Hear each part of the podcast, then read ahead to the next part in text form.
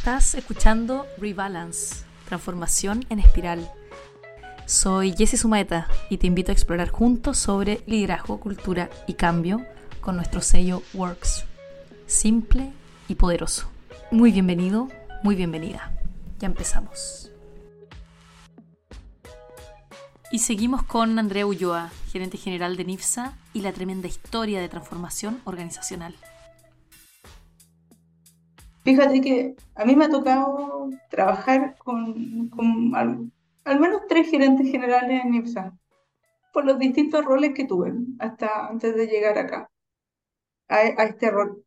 Y siempre pensaba, y hoy día lo puedo decir con propiedad, pero antes lo veía y pensaba, quienes dirigen las organizaciones y los equipos tienen, eh, tienen un momento en la organización son buenos para ciertos momentos de la organización. Y hay algunos que son brillantes en ciertos escenarios y que no son brillantes en otros escenarios. Yo creo que eso hay que entenderlo también cuando uno habla de transformación organizacional, porque hay personas que funcionan muy bien en ciertos escenarios, con ciertos modelos y ciertas prácticas y ciertas culturas. Mira lo que te digo, porque la cultura organizacional también incomoda a algunos le mm. incomoda, sino está muy arraigado con sus propios valores y principios. Eh, y yo creo que nosotros tenemos la responsabilidad de entender eso como, como líderes de equipo, como personas que dirigen organización. Debemos entender cuál es nuestro momento y, mm. poner, y desplegar con pasión lo que sabemos hacer. Eh, lo que no quita es que el día de mañana te toque bajarte también del, del tren. Mm. Mm. Y, en eso tenemos que ser generosos, porque uno, uno trabaja para las organizaciones y gracias a esos trabajos muchas veces nosotros crecemos profesionalmente y nos vamos desarrollando. Pero, pero hay que entender los tiempos, los momentos y las etapas de las organizaciones y saber si conecta realmente tu talento con lo que la organización necesita. Por eso yo siempre cuando miro atrás y pienso en las personas que estuvieron conmigo que hicieron el viaje más duro, que fueron esos años de, de cosas, de hacer cosas difíciles, que hayan tenido la generosidad de decir, me quedo porque sé que voy a aportar en este momento, te voy a acompañar, vamos, vamos a hacer esta etapa del proceso, y, pero después me voy a bajar, porque mm. mi talento ya no conecta con el proceso que está viviendo la organización. Eh, eso es muy generoso y, y aunque tú no lo creas, me tocó convivir con personas muy generosas que, que podrían haber dicho, oye, no, yo me quiero quedar, me tenéis que pagar, si queréis que te apoye, poneme lucas sobre la mesa, ese tipo de cosas, ¿cachai? Y al mm. contrario, me encontré con personas que al final me dijeron, me quedo contigo, entiendo un momento, entiendo el proceso, Mm. El proyecto que me estás contando que viene hacia adelante no conecta con mis intereses, que importante también. No es lo que yo quiero seguir haciendo profesionalmente, por lo tanto, aunque me lo ofrezcas, te digo al tiro que no voy a continuar. Eh, ¿Y cómo se llama? Y estuvieron conmigo y lealmente conmigo, porque bailamos también con la fea. Pues igual, hubo un momento en que fue difícil. Mm. Eh, y, ¿Y cómo se llama? Y entendieron que en realidad estamos trabajando para un proyecto, para una organización que tiene vida propia, que no es nuestra vida, no es nuestro desarrollo, nuestro, no, es, no es nuestro éxito, es el éxito colectivo. Entonces, eh, yo creo que cuando las organizaciones pasan por estos eh, procesos de cambio tan grandes, eh, deben entender también que los equipos van a ir cambiando en el tiempo y por lo tanto tenemos que tener bases súper sólidas, que fue una de las cosas de las que nos preocupamos en este último tiempo. Tener claro cuáles eran nuestros valores como organización, cuál era nuestro mm. propósito, qué tipo de mm. profesionales queremos que trabajen en el proyecto. Tener bien definidos los roles, que son cosas que parecen de, de cuaderno de literatura pero son súper importantes. ¿Qué herramientas vamos a trabajar? ¿Qué vamos a hacer en los próximos dos años? o sea, tener como claro no solo el presente, sino también cuáles son nuestras bases para seguir alimentando el futuro totalmente. y generar procesos. Y a veces como que lo que más cuesta en las organizaciones son ordenar los procesos, que los procesos funcionen. Mm, Pero también yo lo veo con, con harta importancia. Eh, hay- yo siempre les digo a mi equipo, dejen que los procesos funcionen, mm, porque si los procesos funcionan, todo va a funcionar. mm, Muchas veces son los procesos los que no funcionan y eh, tenemos, tenemos errores que, que a veces nos cuesta mucho levantar. Pero si mm, nosotros organizamos bien nuestras tareas, están claros los roles, las responsabilidades, eh, sabemos cuáles son nuestros objetivos de corto, mediano y largo plazo, eh, y entendemos que nosotros somos parte del proceso y no el proceso, mm. eh, las cosas van a continuar, estemos desde, desde, desde lo personal a mí, me lo preguntan súper seguido. Yo siempre pienso, bueno, ¿tú te veís 20 años más en IPSA? ¿Te veís? Hoy día mm, no lo tengo tan claro. ¿Por qué? Porque siento que mi momento fue este, fue mi Claro. momento en la transformación, haber aportado en algo que en algún momento pusimos en el papel, haberlo ejecutado, haber llegado a este momento eh, satisfechos, orgullosos de lo que hicimos. Eh, pero a lo mejor el día de mañana el, el proyecto siga siendo liderado por otra persona que esté Mm, conectado con esta nueva etapa y a mí no me, eso no me hace ruido. mm, porque, porque siento que la organización tiene una base ya la que construimos entre todos, porque fue en un, en un proceso colaborativo, y nos pusimos, estamos, pero súper bien para seguir el viaje. mm, El- eh, y los que vengan en el futuro, ojalá lo entiendan también así, porque mm, son, son procesos que, que van a estar permanentemente en la organización. Eh, no es fácil llevar, mirar para atrás y mirar 75, 76 años de historia pero eso es. NIPSA. NIPSA es parte también de la historia, una organización que pasó por muchos momentos de crisis en, su vida, eh, pero ha sabido y ha sido muy resiliente como organización porque se ha adaptado Totalmente. miles de cambios en su vida. Y han habido distintos equipos, distintas personas dirigiendo la, la organización eh, y ha sobrevivido. Y eso es lo bonito que tiene, ¿no?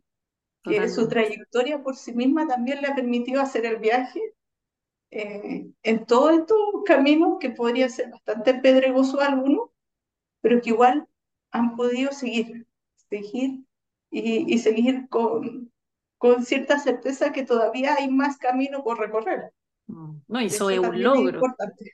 Sí, yo, yo pensaba todas las organizaciones que han dejado de existir, ¿no? Que son muchísimas y cada vez las organizaciones eh, tienen una, una vida más, más corta. Entonces, pienso que la única manera que una organización perdure es justamente que uno le dé valor a la vida propia, como dices tú, que la organización va más allá de lo que cada uno de nosotros pueda, pueda querer y me encantó cómo definiste que es como nosotros tenemos que desplegar nuestro talento en el momento en que la organización lo requiere y no creernos que nosotros vamos a manipular esto, que nosotros vamos a forzar esto, sino que ponernos al servicio del colectivo.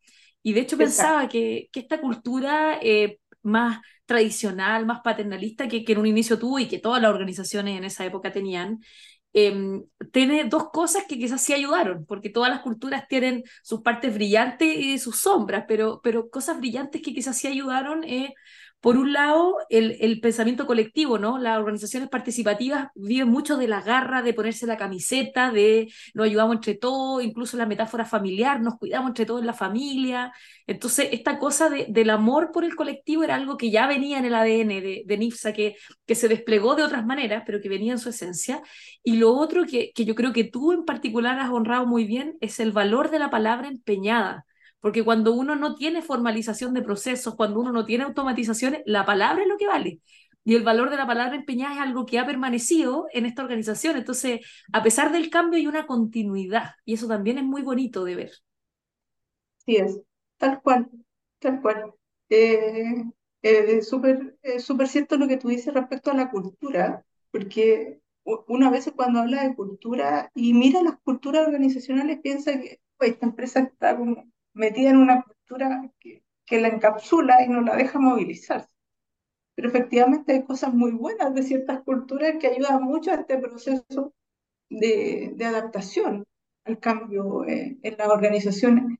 Eh, ya a nosotros nos pasó, o sea, el haber sido también un, una cultura muy participativa ayudó a, a traer ese, ese, ese, input a esta cultura más adaptativa. Mm. Y, y, fíjate que en algún momento pensamos y dijimos, bueno, ¿nos vamos a, a lo adaptativo o nos vamos a lo competitivo, por ejemplo? Mm. Que otro modelo de cultura más, quizás más, más eh, incisivo, quizás más, más eh, el cambio un poco más polarizado, de pasar desde lo participativo a lo competitivo. Y dijimos, no, no, nosotros necesitamos una cultura adaptativa para este momento y también para los momentos que vendrán probablemente porque todo está cambiando. Todo mm. nuestro ecosistema está cambiando no solo la organización, la forma en que nos relacionamos con nuestros clientes, con la comunidad, con el medio ambiente, con, ¿cómo se llama? Cómo nos relacionamos también internamente con estas nuevas generaciones, eh, cómo nos encapsulamos eh, también en un sistema social que ha ido cambiando. La sociedad ha ido cambiando. Hasta mira, hoy día, hoy día me, me sigo permanentemente, eh, ¿cómo se llama? Sintiendo eh, una, cosa tan potente con lo que está pasando con la naturaleza. O sea, estos grandes temporales, mucho calor, países que se están viendo súper afectados por cambios climáticos súper fuertes, eh, que está pasando todo el día. Nuestro país también cambió, cambió la forma en que nos relacionamos, en cómo nos comunicamos. Eh, en nuestros intereses también, hacia dónde orientamos al norte de, lo que hacemos. Entonces, si algo creo con certeza es que hoy día necesitamos adaptarnos a los cambios y hacer mm. parte de esos cambios y responsables. Eh, porque nosotros también tenemos mucho que hacer como organización para contribuir en estos cambios. Eh, y eso también eh, nos obliga a desaprender, o sea, a, a, entender que ya no tenemos que hacer las cosas siempre igual, sino que mm. también tenemos que hacer cambios internos para poder seguir adaptándonos a lo que el mercado necesita, la sociedad necesita de nosotros y, y nuestros clientes, nuestros colaboradores. Entonces, por eso decidimos pasar este viaje a este momento eh, porque seguramente vendrán muchos, muchos nuevos cambios para, no solo para las organizaciones, para todos. Mm. Sí. Hoy está buenísimo eso, tú, describías muy bien los polos de este modelo de, de, gestión y cambio cultural que tengo yo de, rebalance, que tenemos el polo participativo, el consistente, el estratégico y finalmente el adaptativo, que, que, que eso fue lo que trabajamos, así que me, me encanta que lo traigas así de claro para, para poder ver cómo se ha desplegado este, este recorrido. Oye, y para ir cerrando ya que ha estado buenísima la conversa, pero, pero creo que hay una parte de la historia que es bonita también contarla, que es qué pasó con el, con el terreno, la fábrica, el terreno histórico. Eh. Ustedes están hoy día en el cowork, pero ¿qué pasó con el espacio original? Bueno, así para contexto, eh, nosotros teníamos un, un, paño inmobiliario allá en la comuna de San Joaquín, 20, 25.000 metros cuadrados, eh, que fue nuestra casa tradicional. Ahí estaba la fábrica, estaban nuestras bodegas, teníamos un edificio corporativo ahí donde, donde se desempeñaba también la gente que trabajaba más en, en oficina. Eh, muy relegado la comuna de San Joaquín porque mm, no solo era porque físicamente estábamos metidos ahí en un polo industrial, sino que también la comunidad estaba muy conectada con la empresa porque muchas generaciones de personas que habían vivido en la comuna habían trabajado en NIPS. Entonces teníamos una relación bien, bien eh, directa, potente con la comunidad. Eh, y cuando decidimos este proceso de transformación, obviamente teníamos que pensar que íbamos a tener que cambiarnos de casa, que era una casa muy grande para un proceso comercial que se iba a transformar y que iba a necesitar otras formas de hacer las cosas. Y, y, entramos de lleno en el proceso de venta y en, ese camino eh, nos topamos con el interés de la municipalidad también de poder participar a lo mejor y postular este, este terreno a un proyecto de vivienda social, que para nosotros fue eh, súper entretenido porque de alguna forma también el salir de ahí significaba desapegarnos de algo que estaba como bien, bien eh, metido en lo que éramos organizacionalmente. Eh, bueno, y finalmente, eh, para no hacer muy larga la historia, terminamos eh, vendiendo este terreno a Servio para desarrollar aquí un, un proyecto de viviendas sociales microcondominio, donde estuvo, la, por supuesto, la, la municipalidad como sponsor del proyecto y recién, recién, la semana pasada se puso la primera piedra eh, de lo que va a ser la construcción de este proyecto que a nosotros nos tiene muy, muy contentos no solo porque eh, sabemos que va a generar un beneficio social importante para la comunidad, sino también porque de alguna forma nuestro legado comunal Mm, va a quedar ahí impreso. El proyecto se llama Patios NIPSA, así que de alguna forma quedamos conectados y, y estamos muy contentos que finalmente también ese, ese, ese inmueble, ese terreno, eh, vaya a tener un, un impacto tan positivo en la comunidad. mm, Así que espero yo, me imagino que en un año y medio, dos años más, vamos a ver ese proyecto ya, ya, ya funcionando y, y espero poder verlo, aunque me- no me deja de dar nostalgia, debo reconocer que a veces veo fotos de lo que está pasando ahí o, o me mandan fotos de, de las demoliciones, de todo eso que está pasando, que es destrucción total. Claro. pero trato de orientar mi mirada a, a lo bonito que va a A lo ser que, a lo que va a lo ser, se va a sí, construir sí, y, y, el- y lo que va a significar el, y el impacto que va a tener en las personas, que finalmente, Mm, y ahí conecto un poquito sí, sin, sin querer manejar la situación, pero sí conecto con, con esto de nuestro propósito de, de querer impactar positivamente en, en las personas. De alguna forma vamos a dejar un legado ahí como organización a pesar de que nosotros no tenemos nada que ver con el proyecto propiamente tal, solo, solo va a quedar ahí estampado nuestro nombre como organización, pero, pero va a ser muy bonito lo que viene para adelante. San Joaquín es una comuna que, que tiene hartos comités de, de allegados, necesita más vivienda y en eso se ha trabajado mucho en los últimos años, por lo tanto, saber que de alguna forma ahí también va a haber un proyecto en esa línea que va, que va a aportar a la comunidad eh, eh, a mí en lo personal me tiene muy, muy contenta. Así que también feliz, proceso redondo, digo yo, sí, porque se termina eh, con esto que, que también no tiene mucho que ver con la transformación organizacional, pero sí son los impactos que tienen las transformaciones organizacionales también en el ecosistema. Y, y sin duda este es un impacto positivo totalmente. para todos.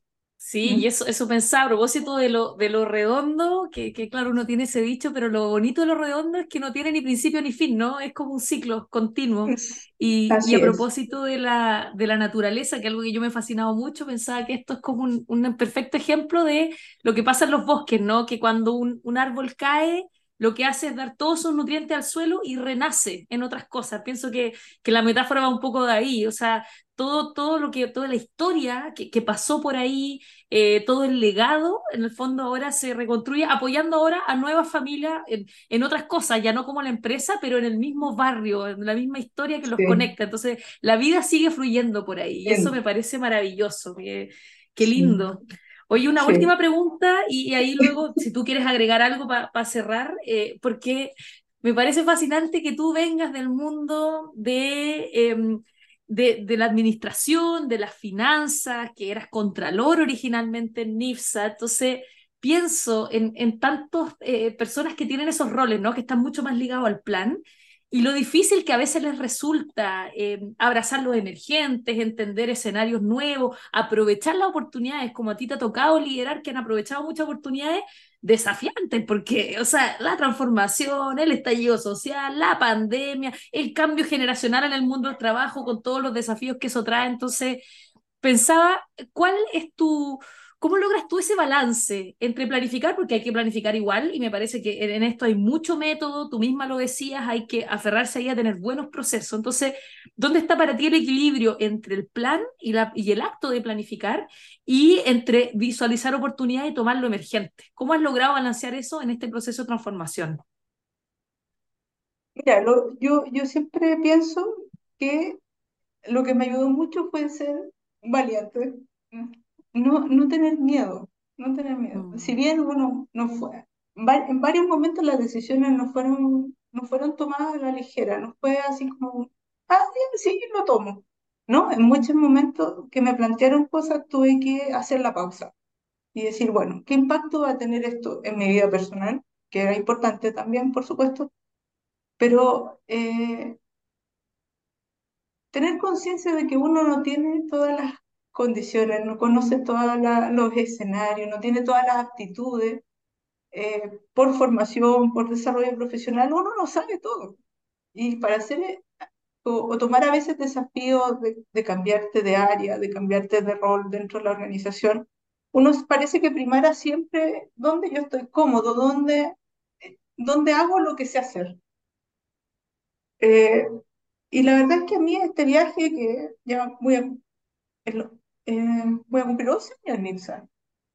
Eh, eh, antes tuve otras experiencias profesionales, tuve 5 o 6 años en otras organizaciones, pero sin duda esta es la que estaba más tiempo y siempre pensé, voy a desarrollarme como, contralor cuando me invitaron a venirme a trabajar acá. Eh, pero eso también es finito. Y una vez que esto quede funcionando, armado, porque había que crear un área y avanzar en esa línea, probablemente cambiar de organización y me voy a ir a hacer lo que sé hacer a otra organización. mm, Eh, ese, ese era como, como el horizonte profesional.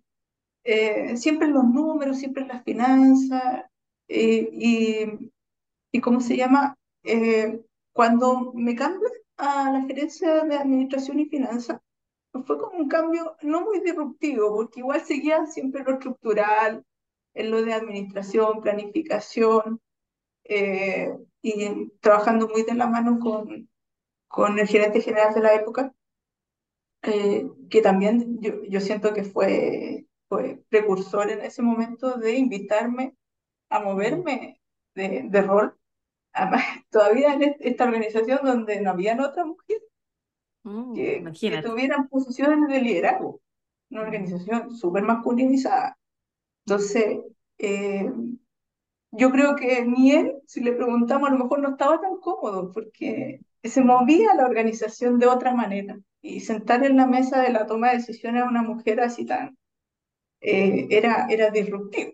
Eh, tenía, pero ahí como que el movimiento fue un poco natural, con cierta incomodidad, pero tratando de, de mover la silla para sentarme yo también y quedar a la misma altura que el resto. Claro. que te acercáis a la mesa escucha, ¿cómo me siento para que quedar al mismo nivel? Porque no, no quiero quedar ni más atrás ni más adelante, ni que me peguen codazos, ni que no me dejen entrar, o sea, Mm, con varios hombres sentados en la misma mesa. Entonces, eso fue, fue el desafío, como yo también tengo algo que decir, también tengo eh, algo que aportar a esta mesa y también estoy en la toma de decisiones y me senté en el rol así muy, muy, muy. Y, y en ese sentido fue como súper decidido.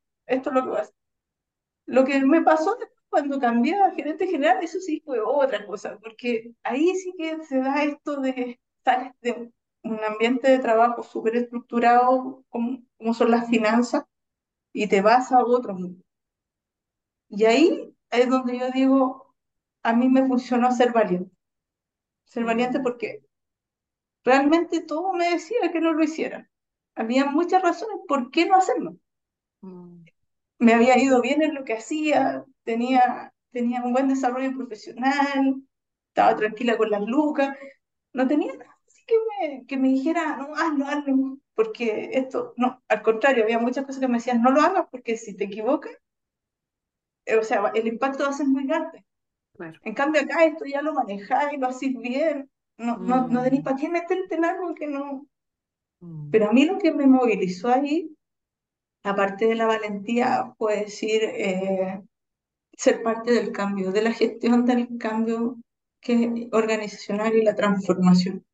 Y lo que me apasionó fue el proyecto, fue el mm, proyecto, porque yo dije, independiente que esté sentada como gerente general o como gerente de administración y finanzas o en otro rol, mirando esto como gerente de proyecto, que podría haber sido, oye, hacete cargo del proyecto, pero no de la organización completa, eh, yo dije, no, a mí me, esto me mueve, me moviliza.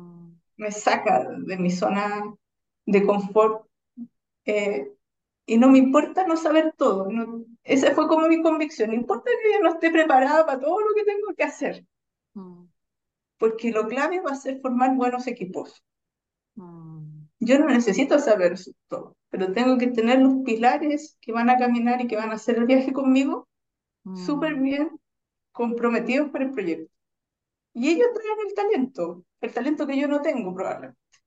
mm. Entonces fue clave encontrar un apoyo en finanzas que tomara la posta, pues yo me tenía que mover, Claro. traer un pilar en el área de operaciones, en el área comercial, eh, así en términos generales. Entonces, entender que no tenemos que saber todo, Mm, entender que no importa el género, porque cuando uno se centra como mujer en, no, es que soy mujer y por eso tienen que pasar cosas, estáis perdidos. mm. Uno es profesional, ¿no? Uno es profesional y Claro, hay que que trascender esa, esas categorías, sí. y no Mm, victimizarse tampoco, porque a veces nos pasa y, y yo entiendo mucho que a veces las mujeres tenemos un ecosistema en el que nos movemos que es muy desafiante por distintas razones. mm, Pero cuando estamos sentados en un rol y cumplimos un rol dentro de una organización, tenemos que sentarnos en ese lugar. Cuando pasamos mm, la puerta, tenemos que tomar nuestros otros roles que existen. Eh, y no victimizarnos porque pasan cosas de nuestro ecosistema. ¿ah? mm, No tener miedo a, a, a esto de, de no saber todo es clave. Y, como te decía, formar buenos equipos.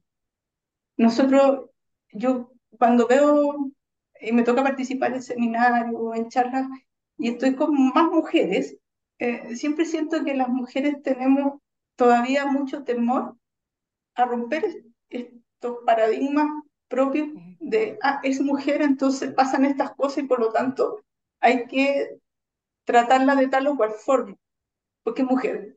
mm, Eso todavía falta mucho. De hecho, muchas veces veo personas que son muy capaces para abordar desafíos y que prefieren restarse por mm, distintos motivos. Eh, pero yo creo que el principal motivo es justamente sentir miedo de que no lo voy a poder hacer. mm. Y, y hay que entender que en las organizaciones uno no viaja solo. O sea, Sí. uno no es, Uno está no es acompañado, solo. sí. Sí. No, Uno y, trabaja con Y no, y no solo uno está acompañado, sino que las mujeres tenemos probablemente más talento para articular redes, convocar, o sea, ese es un talento que hay que usar. Oye, me acordé de una historia, este capítulo definitivamente va a ser larga duración, ¿ah? Así que ya, ya nos extendimos y, y gracias por los que nos vayan escuchando hasta aquí. Eh, pero me acordaba de una experiencia personal eh, a propósito de lo que tú dices, que, que yo también me identifico mucho con ese arrojo, pero también recuerdo en mi vida profesional eh, que, tuvo un momento clave y también fue en el rubro industrial, porque este es un rubro donde, donde típicamente ha sido más masculino, hay rubros de servicios que a lo mejor han sido más femeninos. Y me acuerdo de un cliente que todavía mantengo y los quiero mucho, así que los voy a mencionar por eso, que se llama Enaex, que eh, son proveedores de explosivos para minería. Y yo hace años que trabajo con ellos, pero me acuerdo que cuando empecé a, acompañarlo, esto fue hace varios años, unos cinco años será, eh, y me pidieron hacer eh, ciertos talleres de, de, liderazgo y formación para distintos niveles. Y yo no me sentía preparada en ese momento. Y las personas que estaban ahí, que todavía tengo relación con ellas, me dijeron, yo, yo estaba como, yo no me sentía preparada, pero no lo estaba explicitando tanto, y ellos se dieron cuenta. Y yo le decía, no, pero es que esto es minería y, y un rubro más duro y yo soy mujer. ¿Y qué tiene? Me, me, decían ellos mismos, la contraparte. ¿Y qué tiene? No, pero quizás yo podría traer a otro facilitador y hacerlo juntos. Pero si tú eres mejor que el otro facilitador. Me, me dijeron ellos, o sea, mi cliente. Y yo te juro que había muchas cosas que hasta ese momento no me las creía tanto, a pesar de que siempre he tenido mucho arrojo y todo, pero ellos me, me mostraron con, mucho, eh, con mucha honestidad, con mucho cuidado, y que yo hasta el día de hoy lo agradezco, me mostraron mis capacidades que yo las veía más patentes que yo misma en ese momento. Y yo en ese momento estaba como dando excusas, entre comillas, yo no me daba tanto cuenta en, en, ese instante, pero después, observando la conversación, yo dije, oye, yo les dije que era un rol masculino, que, que podía traer otro facilitador, o sea, buscando distintas excusas para no hacerlo yo, y me dijeron, queremos que seas tú. Y, me hicieron una pregunta, ¿qué te detiene? ¿Por qué no? Como que después ya me enfrentaron y dije, bueno, tienen razón, y me lancé, hasta el día de hoy sigo trabajando, acabo de hacer este año en inglés eh, un, un entrenamiento, porque ahora es una empresa empresa global, un entrenamiento para los 100 líderes globales, de, los mayores de todo el mundo. O sea, imagínate, desde no querer hacer eso porque quizás sentía que no me sentía preparada, llevaba menos tiempo como consultor y todo lo demás, hasta hoy día. Y ese recorrido también gracias a ello. Y, y pensaba en eso, ¿no? De las trabas que uno mismo se puede poner. Uno y, se pone y lo importante que es abrirse al otro. O sea, yo he aprendido muchísimo de mis clientes. Bueno, tú fuiste también uno de esos clientes en ese momento, también he aprendido mucho de ti. Y es increíble cómo cuando uno se abre al otro, que esto explota y el crecimiento se produce naturalmente, pero es importante abrirse, no cerrarse. Sí, y eso pasa porque somos personas. Yo creo que ahí está la base. A veces, a veces nos limitamos de cómo somos, de lo que hacemos, cómo abordamos las cosas por temor, por vergüenza, porque creemos que no le va a parecer al otro. Hay tantas razones que nos limitan, pero sin duda cuando la persona se despliega. No solo profesionalmente por lo que sabe hacer eh, o por las experiencias que tiene, sino que desde el, desde el ser, el ser, ser humano, eh, muchas veces contribuye mucho su forma de ser a llevar adelante sus propios proyectos. Mm. Eh, y yo invito a las mujeres que no nos pongamos esa, esa traba. Eh, a mí siempre me preguntan, bueno, ¿cómo llegaste a ser gerente general? Llegué así, de metida en este proceso de transformación, eh, haciendo un viaje largo, pero movilizada por un proyecto, por un propósito. Mm. y eso es finalmente lo que hoy día a mí me tiene contenta a lo mejor eh, perdimos muchas cosas como organización también desde el mundo de los negocios en este viaje, pero había que hacerlo y era parte de los costos que tuvo. Ahora eso es un agregado más, el resto es a dónde llegamos hoy día, dónde nos ponemos eh, y cómo se llama. Y fíjate que, y esto te, te voy a eh, resumir el final de, de lo que ha sido para mí. La semana pasada tuvimos nuestra actividad de fin de año. Pero antes de tener nuestra actividad de fin de año, tuvimos eh, una jornada de reflexión de lo que han sido nuestros últimos cinco años eh, y hacia dónde vamos, mm. hacia adelante. Eh, y yo tenía mucho temor, yo siempre trabajo con esto del Mentimeter para tomarle el curso al, al grupo, a cómo, cómo llegamos, cómo nos vamos. Y siempre, eh, a veces me ha pasado en otros que a veces lo que tú ves ahí en la pantalla, cómo la gente se expresa de cómo se siente en el proyecto, a veces te caes medio preocupado porque decís, la gente está, no está tan contenta o no hemos sido capaces de explicar bien qué estamos haciendo. Pero al final terminamos esta jornada de reflexión y tiramos ahí, ¿cómo me voy? El cómo me voy era, era para mí clave. Mm. ¿Cómo, como me digan ellos que se sienten hoy, va a decirme a mí cómo terminamos este ciclo, cómo cerramos y qué podemos esperar para el 2024-2025. Y se tú que no había ni un comentario que no estuviera encapsulado en la motivación, en la alegría de haber hecho el viaje, en mm. el orgullo de haberlo hecho bien, eh, eran puros conceptos como, como propositivos, ¿cachai? Independiente que habían algunos que decían, me siento un poco nostálgico, o me siento un poco... Y está bien. Eh, pero, pero nada, nada negativo. Yo dije, llegamos a este momento y veo hoy día ese slide grande lleno de emoticones, de palabras y de cosas positivas. Y eso para mí significa que a pesar de que no tenía las condiciones que no tenían equipo para abordar este proceso en algún momento. Que algunos se bajaron rápido del tren, ni siquiera me mm. dieron la chance de que nos pusiéramos de acuerdo para viajar juntos. Que pasan tantas cosas entre medio eh, en el país y en el mundo. Eh, hoy día a mí me ponen en el lugar eh, de la gratitud, porque estoy muy agradecida, muy, muy, muy agradecida de todo lo que pasó, de las personas que me acompañaron, de los que me dieron la oportunidad de dirigir este proceso y ver que la gente que está hoy día en la organización tiene una motivación por estar aquí y por seguir hacia adelante el viaje. Y eso para mm. mí es el broche de oro. No mm. debo, debo, ¿cómo se llama? Decir que igual estaba preocupada. Porque, claro. Porque me voy a poner una vez más, pero, pero salió bien. Y tuvimos una muy bonita jornada el jueves pasado de, de cierre de año, donde todos estuvieron muy contentos. Y eso a mí me gratifica mucho, mucho, mucho, mucho. Así que a seguir adelante las mujeres que de repente tienen miedo de saltar de lugar o de expandir la zona de confort, eh, no, a no tener miedo. A no tener miedo porque yo creo que nadie tiene certeza de cuánto es capaz de hacer cuando tiene claro eh, el propósito y, y lo moviliza. Totalmente. Oye, qué lindo eso, porque claro, cuando uno conecta con esa fuerza vital, eh, a propósito del, del, ser y del propósito, creo que uno tiene una energía que ni se imagina. Yo creo que no solo en el trabajo, para, las que tienen hijos, la maternidad, hay, hay, tantas facetas en las que uno puede demostrar todo ese despliegue de capacidades. Eh, y también me encantó lo que dijiste de el, la valentía de exponerse, de saber que exponerse puede ser un lugar hermoso de crecimiento aún, aún con, con, esa incomodidad, ¿no? Ni siquiera le llamaría miedo, pero hay, hay como una cosquillita de incomodidad, pero cuando uno pasa ese momento, la posibilidad de sentirse nutrido por el mismo ecosistema, por las otras personas, por el feedback, por los proveedores, por los clientes, por el equipo, etcétera, es maravillosa. Así que qué, qué alegría haber conversado contigo, Andrea. Eh, siempre Gracias un placer. Es un placer eh, todas estas conversas. Además, nos aprovechamos de ponernos al día porque hace un ratito que, que no, no nos habíamos comentado, así que siempre muy lindo. Eh, recordé todas las lindas conversas que hemos tenido a lo, a lo, largo del tiempo.